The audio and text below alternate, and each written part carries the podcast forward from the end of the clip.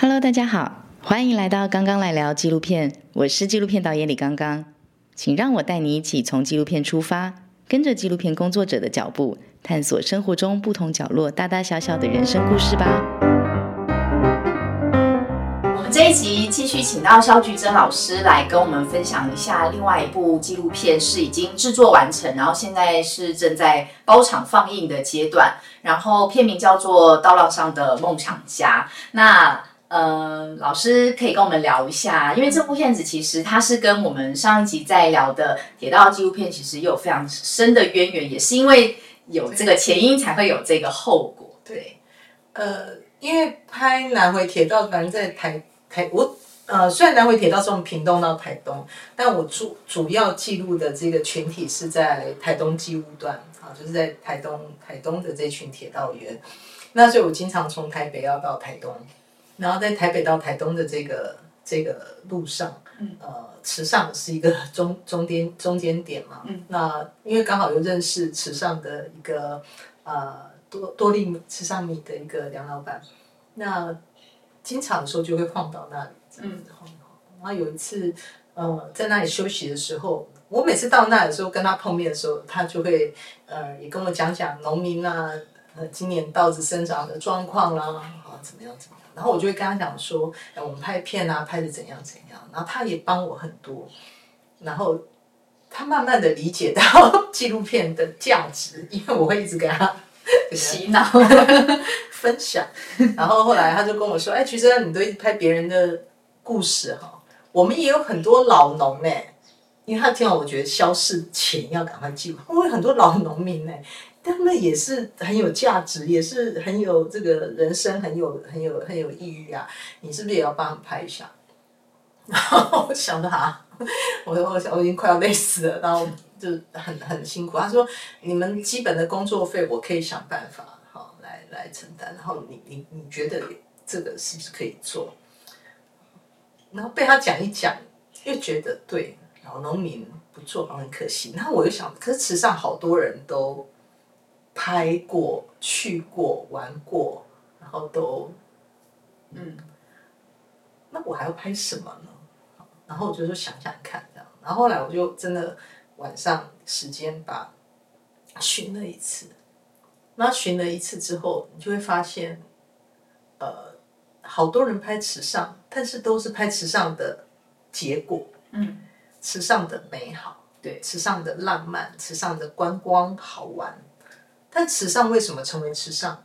池上为什么可以跟别的乡镇、别的农村不一样？这件事情好像没什么人能把它讲得清楚。嗯，难道真的只是老天给的礼物，它就是理所当然那么好，或者是池上就是嗯土地肥沃，所以长出来的米比较好，会得冠军？嗯，然后云门帮忙，蒋勋帮忙，台湾好帮忙，运气好。真的只是这样吗？哦，那我觉得这些理由但不太能说服我，因为我觉得没有那么好运的，所以我就从这样的观点去想，我就说，但是我如果要拍，你得让我用我自己的观点去拍。我就跟梁先梁大哥讲说，呃，对，他说没关系，反正我不懂。反正能留下记录就好。然后我就开始在他的引导下，我就认识很多当年参与那些老农民啊，就是拍开始呃种有机米啊这些人。那很好玩，去接触他们这些农民之后，拍拍拍，突然发现有一个很有趣的状况，就是每个人你在问他，你为什么要做这件事？你为什么不害怕？你为什么？不不退却，或者是你为什么愿意坚持下去？所有人都把一个指标指向你问梁振贤，啊，你问梁振贤，好，因为梁振贤叫我做的，嗯，然后想说，嗯，这是什么状况这样子？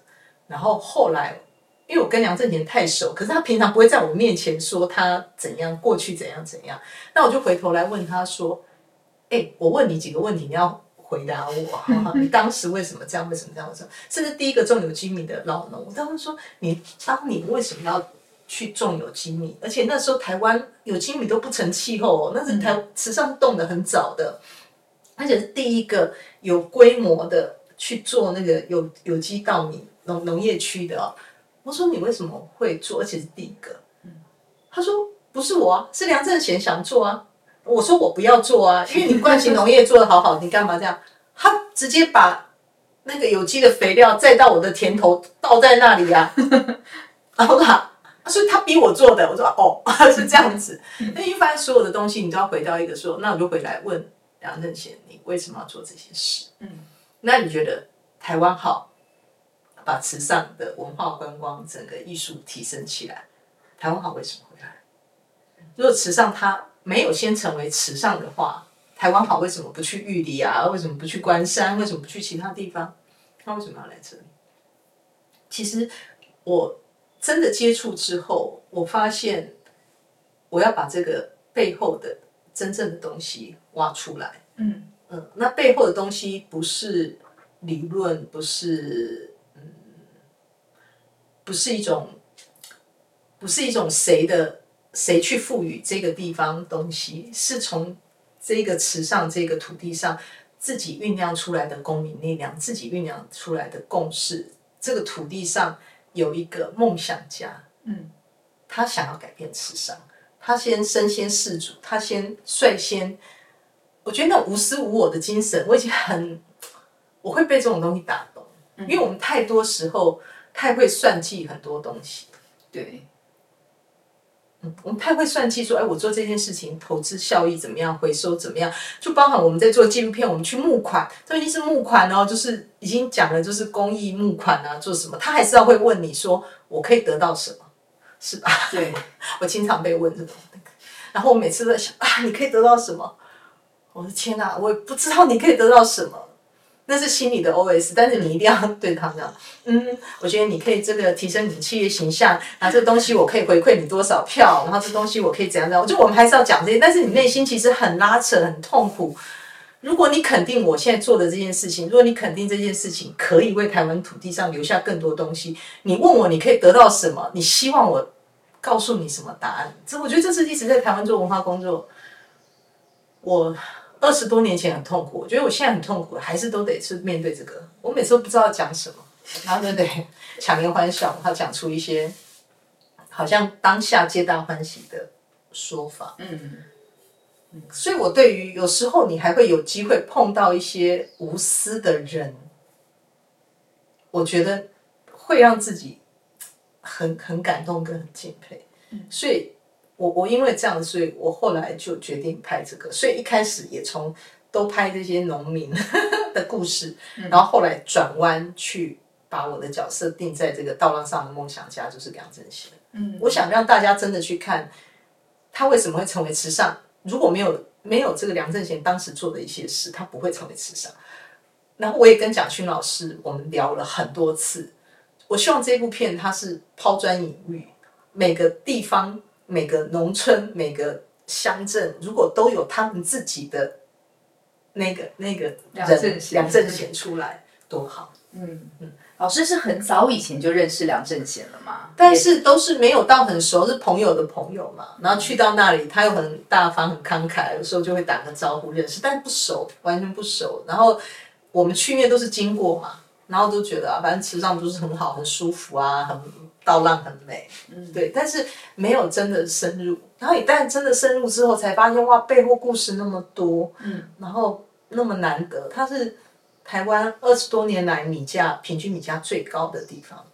它是台湾第一个推动有机农业专区的地方，它是为台湾争取到第一个就是有机，就是那个土地那个农业土地的那个品认证的地方。嗯，好、所以池上米有一个池上米 R 的认证。嗯，所以你不能盗用池上米。在早年，你看全台湾满满的池上米、西柚米，你哪知道你买的是什么？它印什么你就觉得是什么。可你有这个认证之后，你就不能。不能侵权，你就一定是要这个地方要产地认证确定。他台他为台湾申请到第一个标章，就是他申请的。那当初一开始的时候，梁正贤为什么会想要做有机米？呃，他哦，他那时候就等于是呃，算在在是池上的小孩，但是他到西部念书，然后又是念的是机械科，嗯，然后那时候年轻人嘛，然后他的同学很多都是出国留学啊，怎么样的，到到继续念念啊，然后他因为他是长子，所以他就得回来接家里头的米厂。嗯，那那时候他就起一个念头，跟他家人讲说，如果我接，我不要再像你们一样，就是做这种扛米包，然后就是怎么样的，我们应该要想办法改变那个困境。池上百分之六十以上都是种稻的农民，然后大家都很辛苦，然后你经常都要跟米厂来借钱。他从小就看到这些农民的辛苦，都要跟米厂借钱。虽然他是米厂的这个这个这个小孩，感觉日子也可以 OK OK 过，可是他就觉得这些农民很可怜。你可能稻子都还没长大，你就要来借收成后的钱，因为你要缴小孩的学费，然后都。那个稻子收成完了之后，其实就是拿来还债，然后再借下一次。他就觉得为什么这种苦跟这种厄运没有办法改变，所以他就想改变。所以他回来接米厂的时候，他就跟他妈妈说，他要去日本参考，他要去哪里，他要引进机械化，他想要干嘛，他想要引进做什么东西。那我觉得他遇到一个非常棒的妈妈。嗯，让他愿意去踹这些事情，然后后来他跟家人说他要种有机米，然后家人因为他他在一个杂志上看到有机米可以有永续的概念，可以怎样怎样很好，他是觉得那他要来做这个看看。那家人也没人懂有机怎么种，啊好啊，你有兴趣，只要你愿意留得下来，那就让你试试看。就种下去才发现，第一年赔四百多，第二年继续赔，第三年继续赔，然后连赔八年。这个真的是要有信念才能够支撑下去。然后最后我就问他说：“那八年最后怎么翻转？”他说：“因为台湾发生 SARS，然后大家都觉得突然意识到说啊，身体免疫力好的啊，什么样好的你就可以怎样怎么样免疫力好，有机的东西、有机的食物、有机的什么。”他说那一年他的米怎么卖卖到供不应求？对，然后大家突然提了啊，有机这件事情是是是重要的，所以那时候就开始才翻八年呢。对啊。所以他真的就是标准的危机，就是转机。呃，我就会问他说：“你没有想说要放弃吗？”因为我不要不要八年，我觉得一年、两年、三年可能就想放弃了。这一个人，对。然后给我答案，他也是很阿莎利啊。我这个人最大的优点跟缺点就是我不懂得放弃。我靠！然后我就突然之间就啊，超热血的一句话。对，我说哦，不懂得放弃，好。对，然后他在讲到说他的他成长经验不一样，然后他从小就要扛米包。嗯嗯，那他的太太也是非常辛苦哎，因为他的先生有了这么傻子的热血梦想，然后太太也只能支持。对，所以这时候你只能说，嗯，我我觉得英雄背后的女人 才是真正的英雄。都是很辛苦，所以这一次在做台北的特映，或者是池上的特映，还有一些巡回的应演。不过梁振贤不错，梁大哥不错，他都有带他太太出席。对，他都带太太，那太太出席之后都在吐槽。你们觉得他是池上土地公，你们觉得他是梁员外，但是我在我家都没有感觉到，有吧？你你有去看？我都没有感觉到，他是别人的土地公，但不是我们家的。然后我看到梁先。他就嗯都不讲话，都在那边。我说，然后然后后来我就拍拍他，我跟他说，哎，让老婆发泄一下。但后来有一次，他有问我说，可不可以讲太多次了？我说没关系，观众都第一次听到而已。所有观众都是第一次听到。对，但是我说你就让他讲讲一讲他。宣泄够了就就就好了，这是你该还他的。而且只有他老婆可以看到他最真实的那一面。对，所以他老婆也很担心他，所以在这个片子里头你也看到他最后又病倒了嘛。嗯，因为你要去做那么多事情，要那个对，嗯，很不容易，很不容易。对，所以老师在拍《道浪上梦想家》是在拍铁道的中间的的三年拍摄的，其实就是那个拍稻子就。反正你就慢慢拍，慢慢拍吧。大概拍了两年左右了，然后因为还有后置的时间呢，什么对。因为上一次有去听老师的特映会，然后老师结束的时候有说，其实这一部片子你们本来一开始是只想要拍一年，对。然后我觉得又被推动到三年，因为我觉得拍农村或稻稻田嘛，那你就一年啊，春夏秋冬啊，然后穿插人的故事，这大概原来一开始，因为拍铁道已经把我的力气大概磨。磨光了，所以我基本上真的有点不太觉得自己在没有没有能力同时做两个。嗯，所以一开始梁先生这样讲，梁大哥这样讲的时候，我说好，那就当帮朋友忙，然后也算是尽一点心力嘛，反正就这样想。所以想一开始想没有想的太复杂，就觉得好，那就拍一个小小品或做一个呃比较短的纪录片。嗯，然后拍下去之后才发现，哎，故事好多。所以我我就觉得很多年轻人会觉得，他们去采访一个东西或接触一个东西，说老师，我觉得没有什么东西好拍，或没有什么，我都会跟他说，你确定是他们没有东西可以让你拍，还是你眼睛根本没有张开来去看到他们的价值？哦，那。真的接触那些农民，真的去挖到他们当年的那个那个辛苦，跟为什么能够做到人家做不到的地方，这中间需要多少的努力。所以后来拍一拍之后，又开始计划长大。然后蒋老师就跟我说：“菊珍，这难得能够把这件事情讲清楚，你一定要把它拍完整，啊什么什么什么这样。”好。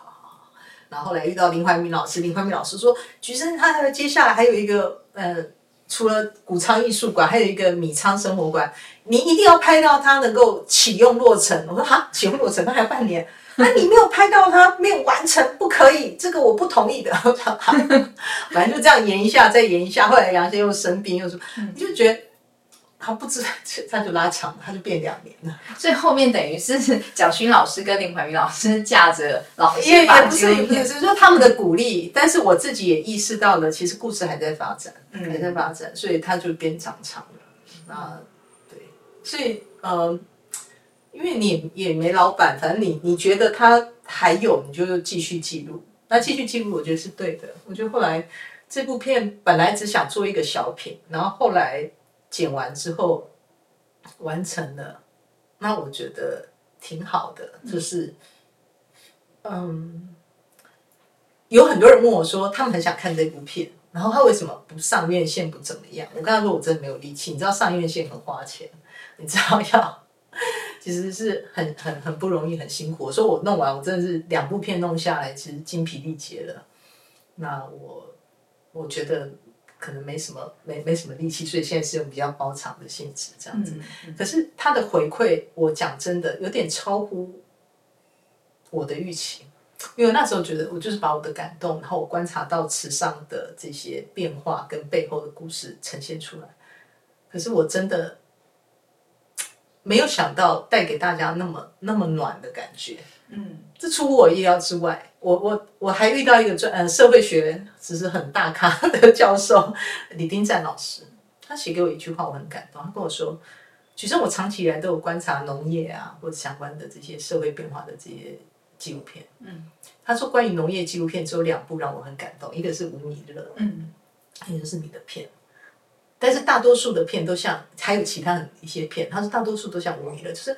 你会感觉到很辛苦、很无奈、无语问苍天，农民怎么办？对，他说：“可我从你这边，我看到很无奈、很苦之外，好像有一点希望，有一点可能性。”他说：“我被温暖到。”然后老师就是亲自写的那个信给我，然后我看到之后，我就很感动。然后原来我我带给大家这种感觉，然后连蒋勋老师看完就说：“徐徐正，你应该去巡回台湾所有农村方言。”我觉得啊，老师你真的太高估我了。如果有人愿意帮我，这 OK 的。但是我的意思是，蒋老师他竟然跟我说，拍控诉的片子，拍悲情的片子，这个想你在创作里比较容易打到那个诉求点。你拍一个让人家觉得温暖跟有力量的片子，其实又要很感动，不容易耶。嗯，他然后就跟我说，他说你你这个片子带给带给大家一种一种温暖的力量。但你又看到那种辛苦，可是你又看到那些农民的韧性，哎，我就突然就觉得，哎，哦，蛮好的。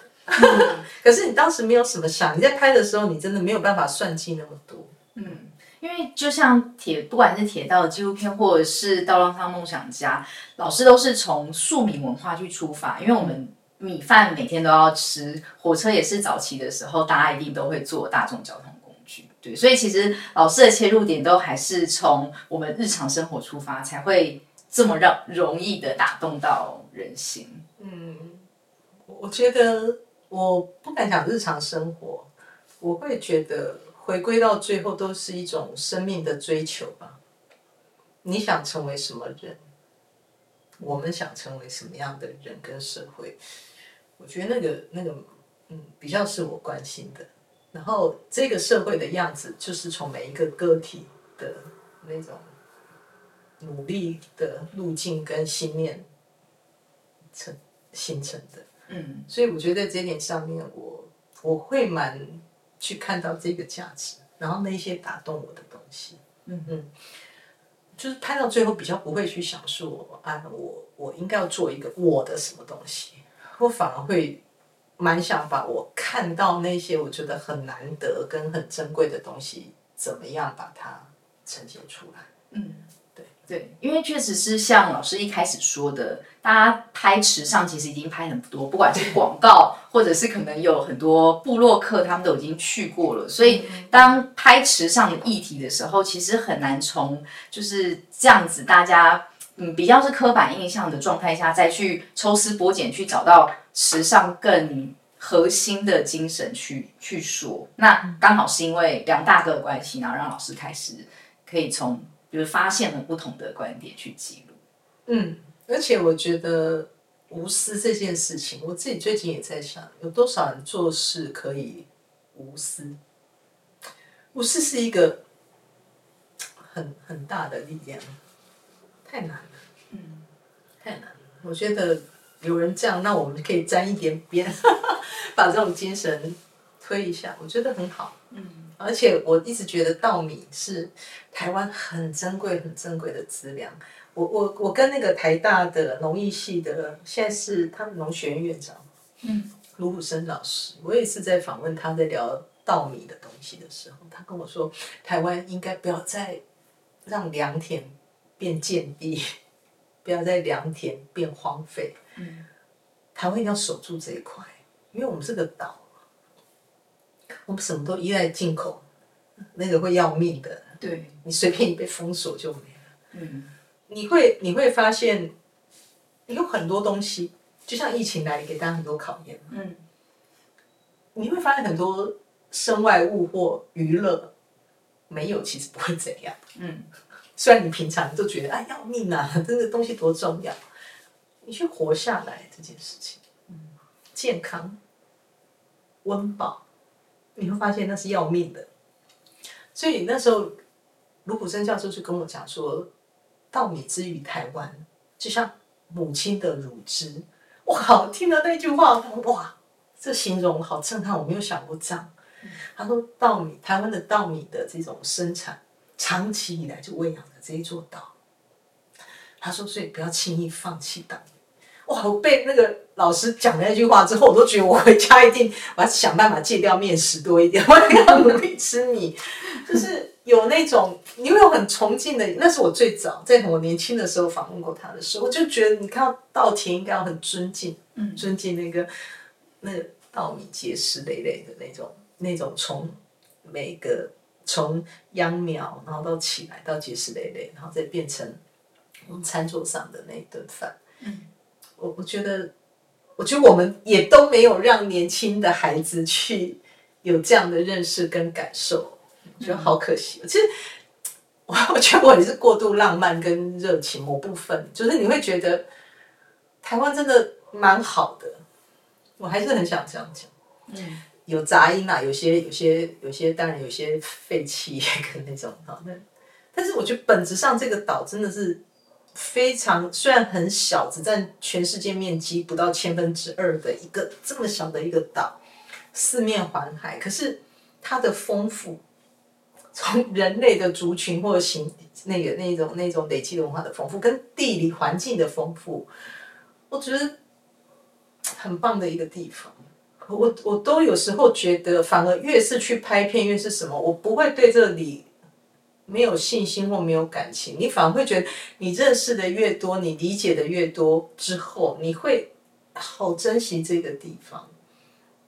这可能是我觉得我们到这这这年纪，很多更挑战议题或更那个交给年轻人去做。可是我觉得我们如果还能够有一些呼吁或有一些作品的话，我很想回过头来去，好像也是另外一种回馈吧。就是我们没有办法像有钱人，人家回馈是直接直接捐钱，直接做些什么事。可是我觉得我们的回馈，我我也愿意用我的专业去回馈给这块土地，就让我觉得很棒的这块土地，我能不能留下一些东西给后面的年轻人？嗯，我蛮想这样。不过，因为现在后疫情时代，其实大家对于软性的力量是更重视的，因为我们开始意识到有一些软性的力量，不管是精神上，或者是像这种温暖的方式，去让大家开始。希望其实它的力量是越来越显学。呃，的确出乎我意料，就是后来道浪在做呃巡回跟包场，他经常消息一出去都不到二十四小时就秒杀就没有票了，然后大家就来问我说啊，哦没有票了，好，所以我也希望真的能成为一种力量。然后我觉得如果还没看的观众，我觉得因为我现在真的没办法让它是整个全省上映，因为都是要钱。但是应该在明年三月后，嗯，那他会他会上那种 O O T T 平台，或者是或者是呃电视在在电视频道也都有可能，现在都在谈。所以如果有机会的话，我觉得大家还是有机会可以看到。啊，如果你们在什么 M O D 啊或者这些地方可以看到这个片的时候，我觉得大家就把它点下去，呃，一小时的时间，我觉得会给嗯，我觉得会充电。我觉得这这部片是会让你觉得有充电的感觉的片。会有吗有，我那一天看完之后，星期六的下午，我觉得超温暖的。尤其是看到两大哥跟他的太太的互动，我觉得其实感情超好。对对，所以我我也希望吧，我觉得我们不能只给大家悲苦这样，有时候要给大家一点力量。嗯，但是给大家力量之后，我也希望大家是给我们力量，嗯不然怎么拍下去？真的。那老师最后可以再请你分享一个在拍摄的时候，可能跟梁大哥或者是在池上的一个呃拍摄的难忘的小故事，或者是特别的经验吗？嗯，我觉得在在拍摄过程里面难忘的，嗯，我觉得经常有很多的对话，嗯，呃，就像这次看完片之后，有一些呃观众他们会问我说，导演，这些农民是本来就那么会说话吗？然后说啊什么？我一开始没意识到，但我后来马上懂了。我说哦，真的耶真的，因为他说他们遇到很多老人，也表达能力或什么也不是那么好。为什么你片子里面每一个农民哦，而且连那种很老的农民哦，讲话都很幽默，或者是条理分明，对，然后还有一个农民张天柱可以跟蒋勋老师在谈苦练树，就是老师，你看我们之前苦练，就是就觉得树就是树啊。你看现在我们也看到枝，然后这个枝芽，然后你看这个多美，那什么，然后我们这样就会有什么美学。他完全都是经过他从他自己，然后风，你看，他说你们在国家剧院看到的，呃，就是一张照片，然后就是就是或者是分享，然后看到有云，呃，有山，我们这边是云就在我们后面，山，然后风吹过来，这是真的会动的，你们是，我觉得这些农民真的好厉害。对，这也是我在拍摄的时候，因为之前有时候就打个招呼，不会深谈，但是透过这个拍摄过程里面深谈，你会发现，真的不要小看各行业、各行业的这种不同领域的人，很多时候是因为我们没有静下来去倾听他、去理解他。可是当你真的静下来的时候，我都觉得拍纪录片的人应该是你越拍你会越谦卑。对，如果你看到有一个创作者是越拍越傲慢，那我觉得你也不用再再怎么看他的片了，因为你你接触到这些人，你如果真的是进到他的生命里头，进到他的这个里头，你你会很敬佩他。这些人讲到做到的事情，我觉得我都不太行哎、我都觉得听到他们这样讲，听到说哎，他有些东西是提醒我，就是给了我很多的呃挑战，或突然之间，你看我拍铁道的时候遇到很多困难，然后我突然又拍这些农民，然后就会听到他们顺天应命的那种、那种、那种态度，跟跟大自然、跟土地共处的态度的时候，某些时候我必须说，你看我同时拍这两部片，哦，这两部片我觉得互相也成为一种力量，嗯。所以我也很感谢这些农民，在我拍铁路遇到很多困难的时候，我觉得他们无形中好像也成为一种很温暖、温暖的力量。其实，其实，呃，也让我继续拍下去。我觉得很特别，对。但是以后应该没体力这样同时这么累。同时一次完成两部片，真的不是一般人能够做到的。很挑战，很挑战。他真的是无关乎年纪，而是关乎于就是导演本身。我觉得做创作要有热情，做对创作要有热情。你没有热情，你走不下去。嗯，对。但是我觉得那个热情很重要，不是来自于我们想成为一个什么样的艺术家、什么导演，你不能来自这种热情。我觉得那个热情必须真的，你对你拍摄的主题，对于你存在的这个这个土地上面，我觉得你要有一种更大的热情，那个东西才能支撑你真的走下去。嗯是。好，我们今天非常谢谢肖菊珍老师来上我们的节目，然后一次跟我们分享两集含金量非常高的呃内容。然后如果有听这两集的观众朋友，也请继续支持肖菊珍老师的呃铁道的上映募资计划，然后以及道浪上梦想家。如果还有呃巡回放映的票的试出的话，请麻烦大家赶快去抢票。OK。好，那我们就谢谢老师，谢谢，拜拜。